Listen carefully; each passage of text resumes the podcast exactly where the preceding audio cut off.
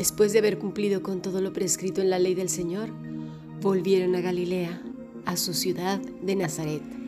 Lucas capítulo 2, versículo 39. Hemos escuchado palabra de Dios.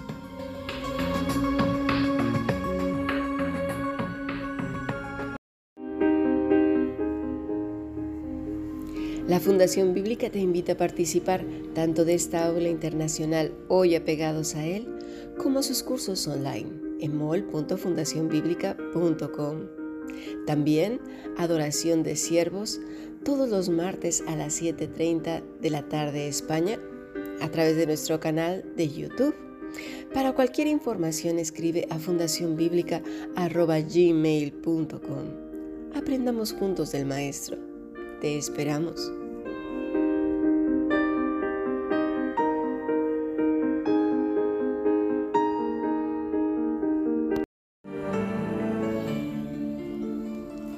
Comienza un nuevo año, ¿verdad? Para muchos no significa demasiado, para otros quizás sí. Algunos sectores eh, de la economía, de la construcción y de según qué, pues quizás sea emocionante y otros no muy buenas noticias. Para algunos será el momento de iniciar nuevos retos, propósitos. Quizás hace años que estos retos o metas se vienen postergando, ¿verdad? Y de entre las cosas que la gente se propone eh, así de primeras, pues es bajar de peso, hacer ejercicio, comer saludable, ahorrar, meditar. De los menos populares es comprar menos ropa, levantarse más temprano, hacer una limpieza general y profunda de sus habitaciones o casas, comenzar a leer o estudiar de manera seria. De las raras, trabajar más eficientemente, ser mejor persona, tener disciplina e higiene mental, no procrastinar, cumplir objetivos diarios. De las extremadamente raras están mejorar las relaciones de pareja, las relaciones familiares, pedir perdón y vivir en consecuencia, fomentar en la vida valores absolutos que hagan de la persona un individuo completamente transformado. Y entre todo este grupo de personas, pues obviamente están los cristianos, no son, no son extraterrestres, no somos extraterrestres, extraterrestres, perdón, no quedamos fuera.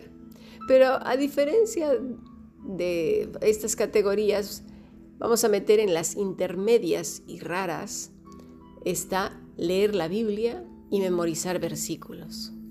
Y de las extremadamente raros, estamos hablando de cristianos, es parecerse a Jesús tan inmediatamente como que desde ese instante ya no es igual que el anterior. Por eso es extremadamente raro.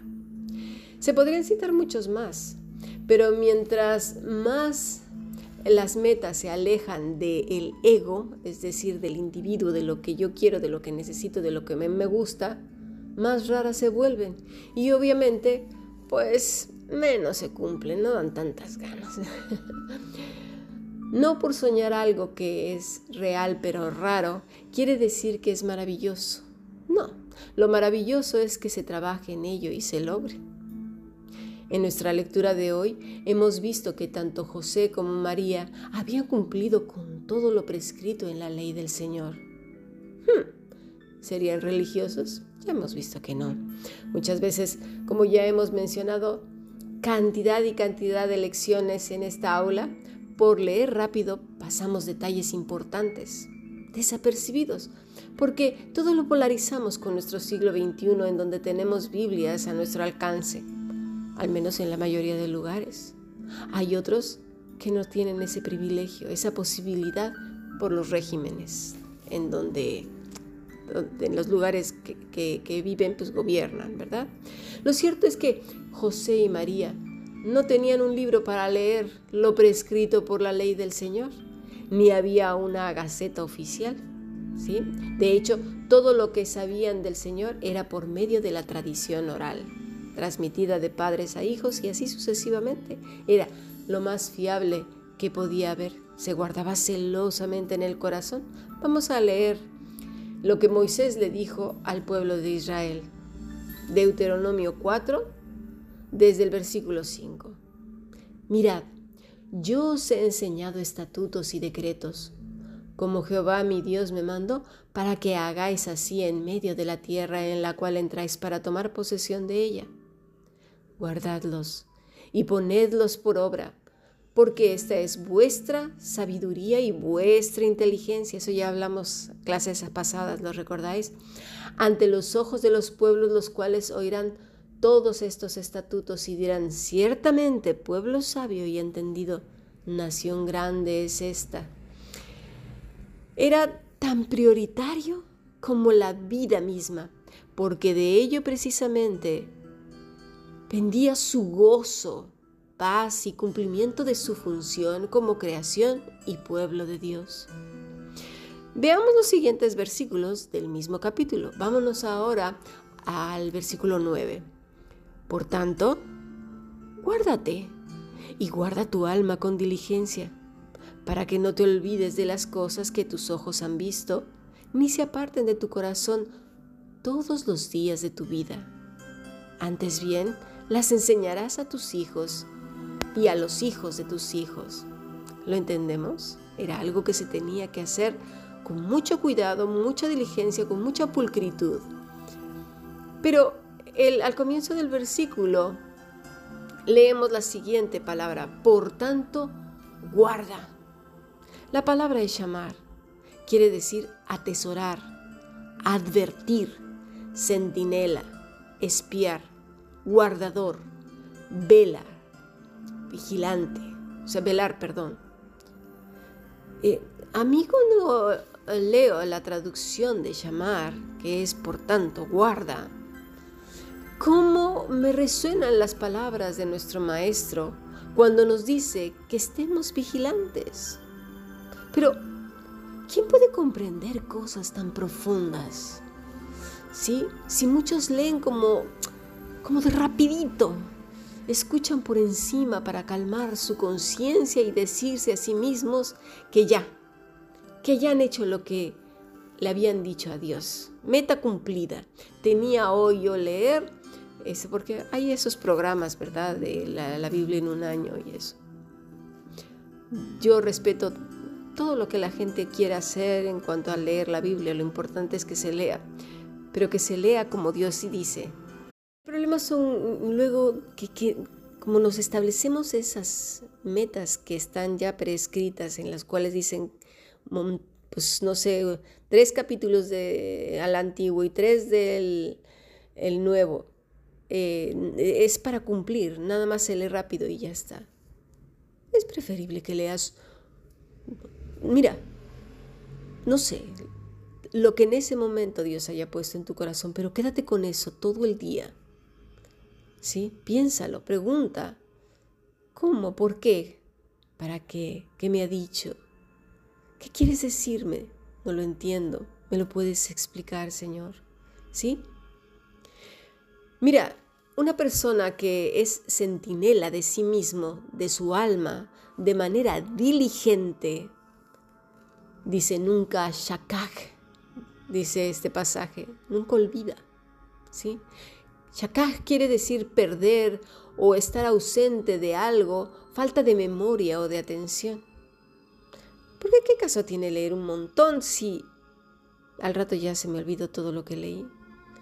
Lamentablemente también tenemos ese problema, que conforme nos vamos haciendo mayores, pues las cosas se nos van olvidando, ¿verdad? Pues vale cosas que sean breves, pero que se vayan formando parte de nuestro, de nuestro masticar, de esos soliloquios, ¿sí? como si rumiáramos la escritura. ¿Sí?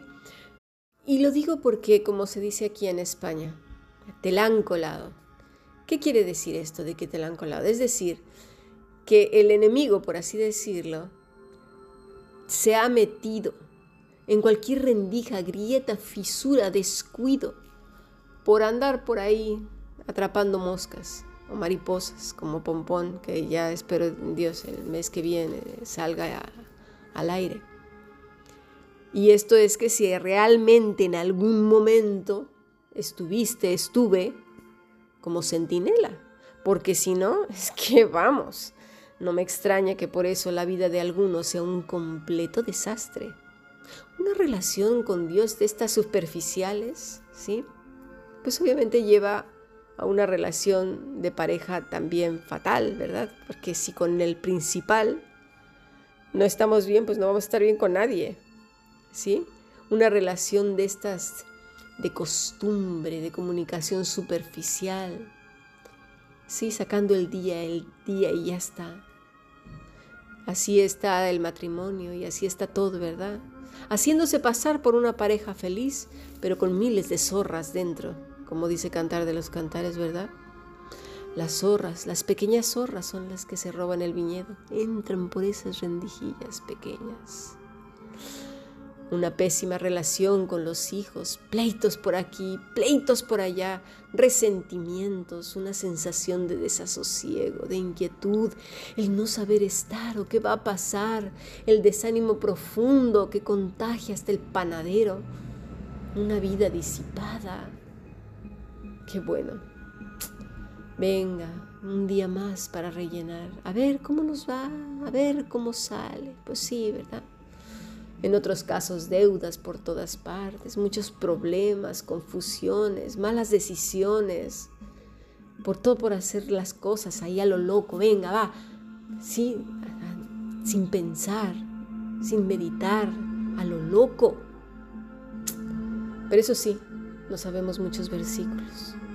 Vamos un rato al culto, ¿verdad? Algunos, no digo todos, ¿eh? Ahora de manera online y mientras habla el predicador, pues uno va a lavar los platos, regresa otro, escucha otro ratito, el otro se pelea con la familia y luego se levanta y vuelve a regresar, así, para ponerle salsita a la vida, ¿no? Ahí mezclando una cosa con otra, se levanta por snack, se, se regresa, luego va por una Coca-Cola, se vuelve a sentar y va y viene. Eso también se ve en el culto presencial, mucha gente está levantándose al baño cada rato, va, viene, se pone a conversar, luego entra otra vez. Total que no oyó nada, pero eso sí, dice que fue al culto. ¿Verdad? Compenso si no escuché del todo la predicación, pues con el librito de meditaciones que tengo por aquí en el cajoncito de noche, ¿verdad? En la mesita de noche. Y ya está, subrayo de rosa fosforito lo que me gustó, porque, ay, cómo me pegó tan fuerte en el alma. ¿A quién queremos engañar? Pasemos al siguiente podcast. Tenemos todavía mucho por aprender para comenzar este año.